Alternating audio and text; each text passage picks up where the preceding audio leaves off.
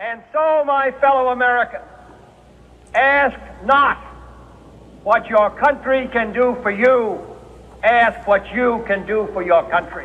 Ah! Est-ce que c'est de ça que Justin Trudeau a voulu s'inspirer, tu penses, aujourd'hui, euh, Euh, Vincent? ouais, quand même un peu moins de charisme, là. euh.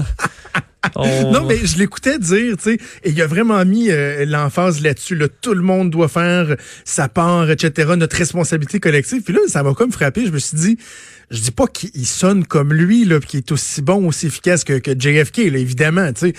Mais je- moi, là, je serais curieux, tu sais, euh, petit oiseau avoir été là, dans la tête de Justin Trudeau, dans la tête de ses collaborateurs. J'ai comme une expression qu'il y a une petite inspiration Ouais. euh, canadienne, là. Mais tu sais, l'inspiration, faudrait qu'il l'ait dans le ton aussi, là. Moi, Ce si- serait pas un grand général de guerre, là, à dire Nous allons à la bataille.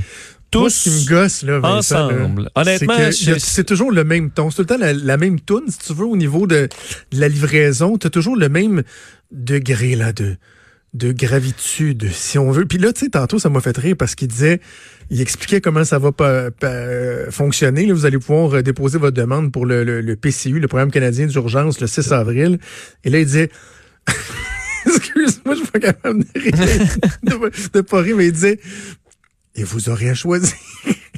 Qu'est-ce qui se passe? Qu'est-ce qu'il a dit? Et vous Attends, voyons, je suis pas capable. Et vous aurez à choisir entre le dépôt direct ou la poste. c'est comme... Comment, dude, là? C'est Oui. un détail que tu donnes. Pourquoi le même delivery, Je- là? ah, mais ça, parce que ça, je, je l'imagine au service au volant chez McDonald's, mais là, je vais prendre un, un quart de livre Avec fromage. sans oignon et une liqueur au choix. Puis là, tu fais OK, c'est Justin Trudeau. Puis là, il annonce, admettons, justement, un effort de guerre nationale contre une pandémie jamais vue. Et c'est exactement le même ton. Ah Euh, je- honnêtement, c'est, je, mais je comprends pas. Il est-tu complètement éteint? Parce que toi, que il y a des gens euh, qui peuvent travailler. Il était pas, il a pas toujours été éteint comme ça. Est-ce qu'un peu en, en situa- anglais? Sais-tu quoi? Dans des situations problématiques, j'ai envie de te dire que oui. Tu sais, reculons là au début de son premier mandat. Je pense qu'une des premières crises qu'il y a eu à, à gérer, ça a été euh, l'att- l'attentat terroriste euh, au Burkina Faso. Où il y avait entre autres la famille Carrier ici de Québec là, Oui. qui avait été décimée. Je pense à six personnes qui étaient décédées.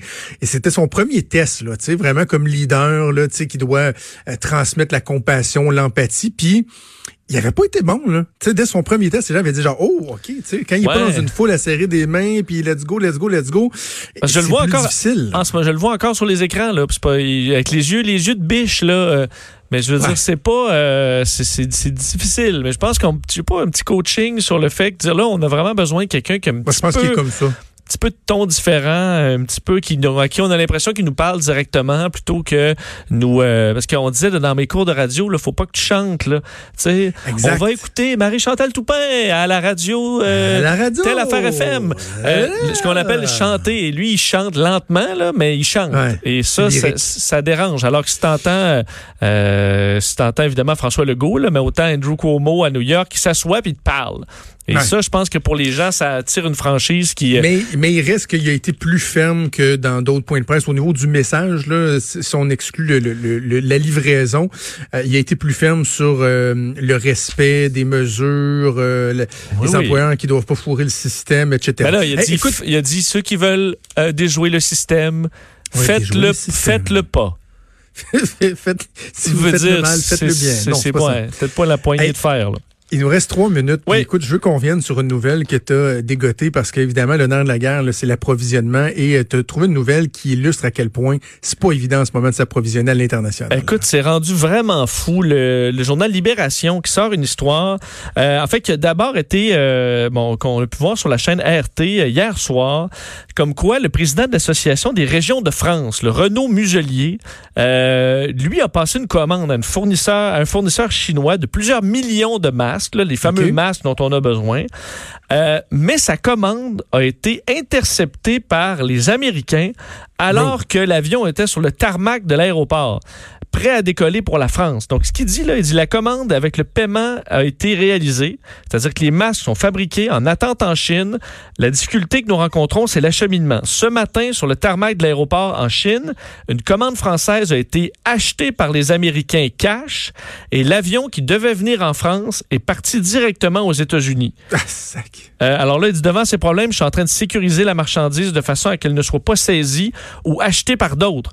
Puis hier, on entendait, là, euh, même au Québec, dit là, les Américains, ça devient des prédateurs euh, dans la course au prix. Alors, rachètent des commandes de d'autres pour passer en avant. On dit, euh, et bon, le Libération a contacté le monsieur qui avait révélé ça hier, et dit effectivement, les masques deviennent des denrées rares et les Américains les achètent partout où ils en trouvent, peu importe le prix. Euh, ils payent le double et comptant avant même d'avoir vu la marchandise. Nous, on peut pas se le permettre. On n'avance rien avant la réception. D'ailleurs, on parle de, dans d'autres cas, là, dans la région de Nouvelle-Aquitaine, entre autres en France, que c'est le chaos logistique en Chine. Lorsqu'on a des commandes, les Américains commandent 2 ou 3 milliards de masques. Alors, on dit, nous, avec nos 5 petits millions, on passe toujours après. La livraison devait arriver il y a 10 jours. Mais dans ce cas-là, par exemple, eux, là, ils ont un camion avec qui est rempli de masques. Là, OK? Alors là, tu es la France, tu commandes, le camion, il est là, il est prêt à être livré. Euh, on dit, mais l'aéroport de Shenzhen est engorgé. Notre importateur a tout mis dans un camion donc direction Shanghai. Alors, on change de ville, mais c'est pire. Le camion est coincé sur la route derrière tous ceux qui attendent leur tour. Alors, on renvoie le camion dans une autre ville, Zhengzhou, dans ce cas-là, où on pense que la situation est meilleure. Et on commence à se questionner si on ne devrait pas plutôt utiliser le train ou le bateau.